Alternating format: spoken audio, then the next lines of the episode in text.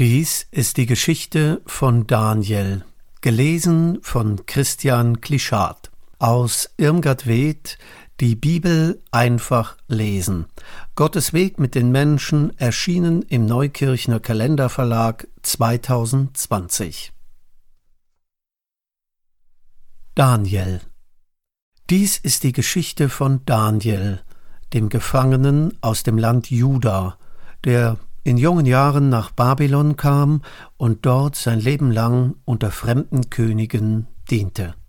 Daniels Geschichte beginnt mit dem Tag, als König Nebukadnezar von Babylon die Stadt Jerusalem eroberte und viele seiner Bewohner nach Babylon wegführen ließ. Unter ihnen ließ der König die besten und klügsten auswählen, junge Leute von gutem Wuchs und aus vornehmem Haus. Drei Jahre lang sollten sie Unterricht in babylonischer Sprache erhalten, um danach am Hof des Königs zu dienen. Und der König befahl seinem Kämmerer, man tische ihnen täglich das Beste auf, Wein von meinem Wein und Speise von meiner Speise. Da wählte der Kämmerer die Besten unter den Gefangenen aus, zu ihnen zählte auch Daniel und seine drei Freunde. Aber Daniel hatte sich vorgenommen, auch am Hof des Königs allein auf seinen Gott zu hören und seine Gebote zu achten. So bat er den Kämmerer, erlaube uns, dass wir nichts von den Speisen des Königs essen, auch nicht von seinem Wein trinken. Unser Gesetz verbietet es uns. Wie? fragte der Kämmerer entsetzt. Ihr weist den Wein des Königs und seine Speisen zurück? Ihr bringt mich um Kopf und Kragen, wenn der König das hört. Aber Gott gab es, dass der Kämmerer wohlwollend blieb.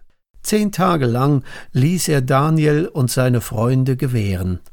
In dieser Zeit nahmen die vier nur Wasser und Gemüse zu sich, und als die zehn Tage um waren, sahen sie kräftiger aus als alle, die von den Speisen des Königs aßen.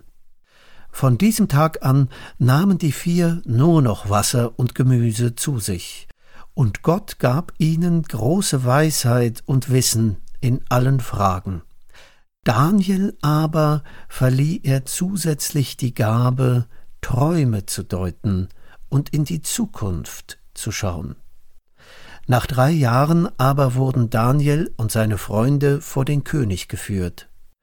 Da fand sie der König zehnmal klüger als alle Gelehrten und nahm sie in seinen Dienst. So wurde Daniel und seine Freunde Diener des mächtigen Nebukadnezar. Von nun an sollten sie ihm allein dienen, aber in Wahrheit dienten sie allein dem Herrn, ihrem Gott dem alle Herrscher dieser Welt untertan sind.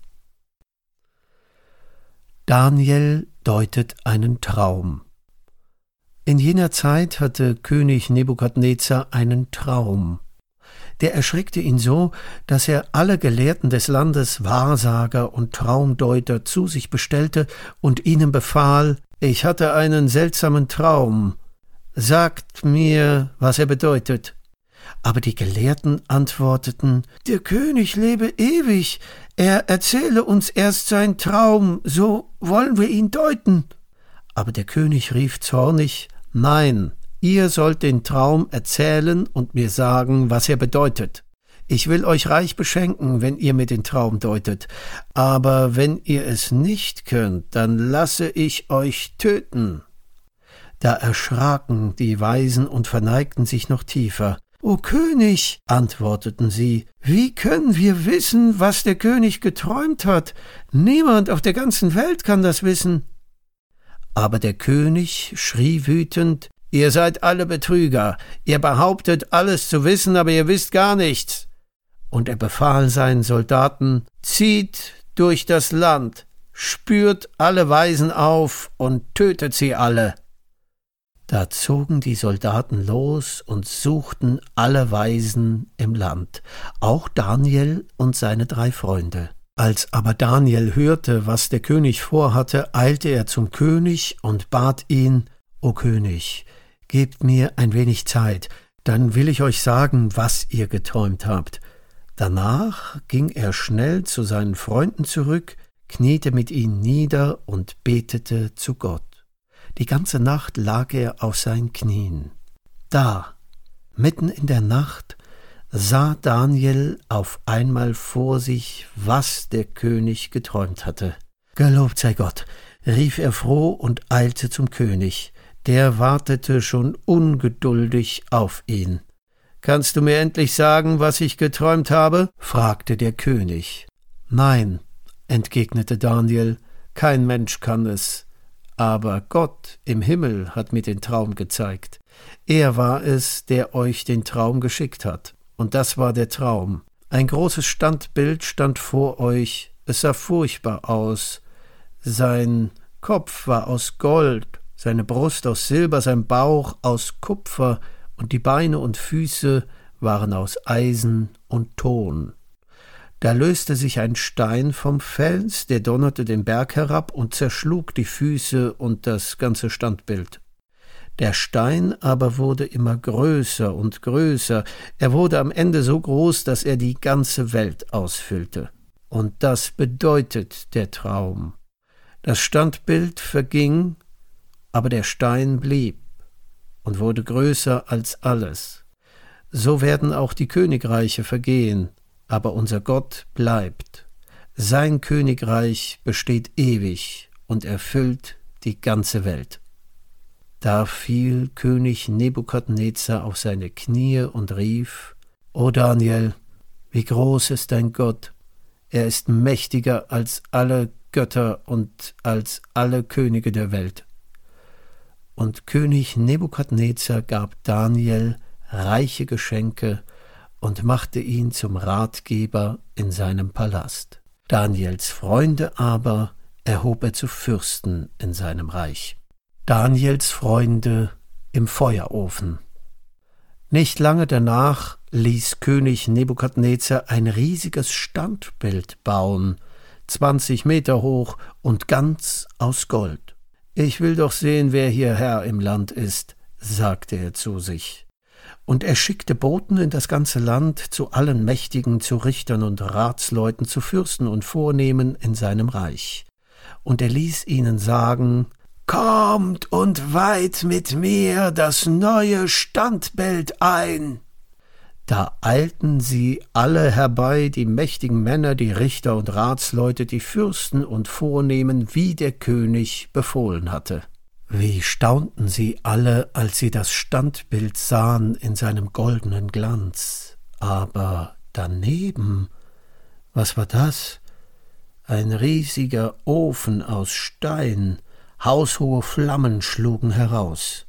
Da rief der Herold des Königs Passt auf, ihr Männer, gleich hört ihr Musik, dann kniet sofort nieder und betet das Bild an. So befiehlt es der König, der mächtige Nebukadnezar. Jeder muss knien, niemand darf stehen, sonst wird er im Feuerofen verbrannt. Da zitterten alle vor Angst, es wurde ganz still, nur das Feuer knisterte laut, und auf einmal ertönte Musik, Posaunen und Trompeten, Harfen und Zittern, Flöten und Lauten, sofort fielen alle auf ihre Knie, nein, nicht alle, drei blieben stehen, Daniels Freunde. Weh, rief der König voll Zorn, Ihr wollt mein Bild nicht verehren? Was fällt euch ein? Aber ich will es noch einmal mit euch versuchen. Gebt acht. Gleich spielt die Musik wieder, dann fallt sofort nieder und betet das Bild an. Sonst werfen wir euch in den Ofen. Dort hilft euch niemand, auch euer Gott nicht. Aber die Freunde erwiderten Nein, König Nebukadnezar, wir werden nicht niederknien. Unser Gott will nicht, dass wir andere Götter verehren. Aber wenn unser Gott will, dann kann er uns auch aus dem Feuer erretten. Und wenn er es nicht will, dann fallen wir dennoch nicht nieder. Weh! schrie der König wütend. Ihr wagt es nicht zu gehorchen? Und er befahl seinen Soldaten, heizt den Ofen noch siebenmal stärker und werft die Männer ins Feuer. Doch plötzlich erschrak er. Er rief Haben wir nicht drei Männer ins Feuer geworfen? Aber nun sind es vier.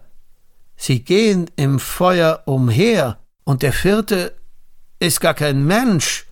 Er sieht aus wie ein Engel. Ihr Diener Gottes, rief er, kommt schnell aus dem Ofen. Da kamen sie heraus mit Kleidern und Hüten, nichts war verbrannt, nicht ein einziges Haar, sie rochen auch nicht verbrannt, nichts war ihnen geschehen. Da verkündete der König vor allen Ohren Gelobt sei euer Gott, er hat euch gerettet. Kein Gott ist so mächtig wie er. Daniel in der Löwengrube. Jahre vergingen. Inzwischen herrschte König Darius über das riesige Reich. Darius achtete Daniel hoch. Er war sein bester Minister. Darum beschloss der König, Daniel soll noch mehr Macht in meinem Königreich haben. Als aber die anderen Minister und Fürsten das hörten, wurden sie neidisch auf Daniel, und sie fragten sich, warum nicht wir? Wir sind doch viel besser. Aber wir werden dem König zeigen, wie schlecht Daniel ist. Von diesem Tag an suchten sie einen Fehler an Daniel zu finden, aber sie konnten nichts finden. Daniel hat nur einen Fehler, meinten sie schließlich. Er betet zu viel. Und wirklich, Daniel betete dreimal am Tag, morgens, mittags und abends. Er kniete am offenen Fenster, wenn er mit seinem Gott sprach, und schaute voll Wehmut nach Westen, wo in der Ferne Jerusalem lag. Ach Herr, so betete er, bring uns wieder nach Hause. Eines Tages dachten sich die Minister und Fürsten einen listigen Plan aus. Sie gingen zum König, verneigten sich tief und sprachen O großer König Darius, Dein Volk soll euch allein und niemand sonst ehren. Darum gebt den Befehl, niemand darf zu einem Menschen oder zu einem Gott beten, nur euch allein darf man bitten. Und dieses Gebot soll dreißig Tage lang gelten. Wer sich aber nicht daran hält, den sollen die Löwen fressen. Da fühlte sich der König geschmeichelt und sprach Gut, Gut, das gefällt mir. Er schickte Boten ins Land und ließ überall ausrufen Dies befiehlt König Darius. Niemand darf zu einem Menschen oder zu einem Gott beten. Nur mich allein sollt ihr bitten, und dieses Gebot soll dreißig Tage lang gelten. Und wer sich nicht daran hält, den sollen die Löwen fressen. Daniel aber hörte nicht auf des Königs Gebot. Dreimal am Tag kniete er nieder am offenen Fenster, betete, lobte und dankte Gott, wie er es gewohnt war. Aber unter Daniels Fenster hatten sich seine Gegner versteckt. Als sie hörten, wie Daniel sein Gebet sprach, eilten sie sogleich zum König und meldeten ihm O König, habt ihr nicht gesagt, niemand darf beten? Ja, sagte der König, das habe ich wirklich gesagt. Und, fuhren sie fort, habt ihr nicht auch gesagt, wer sich nicht daran hält, den sollen die Löwen fressen? Auch das habe ich gesagt, gab der König zur Antwort. Dann muss Daniel sterben, riefen die Fürsten, denn Daniel betet zu seinem Gott dreimal am Tag. Da merkte der König, dass die Fürsten ihm eine Falle gestellt hatten. Nein, niemals, rief er entsetzt, das lasse ich nicht zu. Aber die Fürsten erwiderten Ihr habt es befohlen, nun müßt ihr es tun. Vergeblich versuchte der König, Daniel zu retten, aber die Fürsten gaben nicht nach. Endlich am Abend ließ der König Daniel holen. Daniel, sagte er traurig, dein Gott, dem du dienst, der muss dir jetzt helfen. Und er befahl seinen Soldaten, werft ihn zu den Löwen. Da packten sie Daniel, warfen ihn in die Löwengrube und rollten einen schweren Stein vor den Eingang.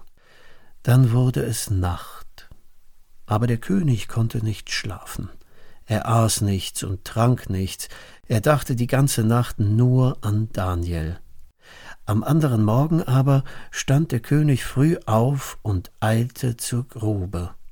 Daniel, rief er in die Grube hinab, du Diener des lebendigen Gottes, hat dein Gott, dem du dienst, dir auch jetzt geholfen?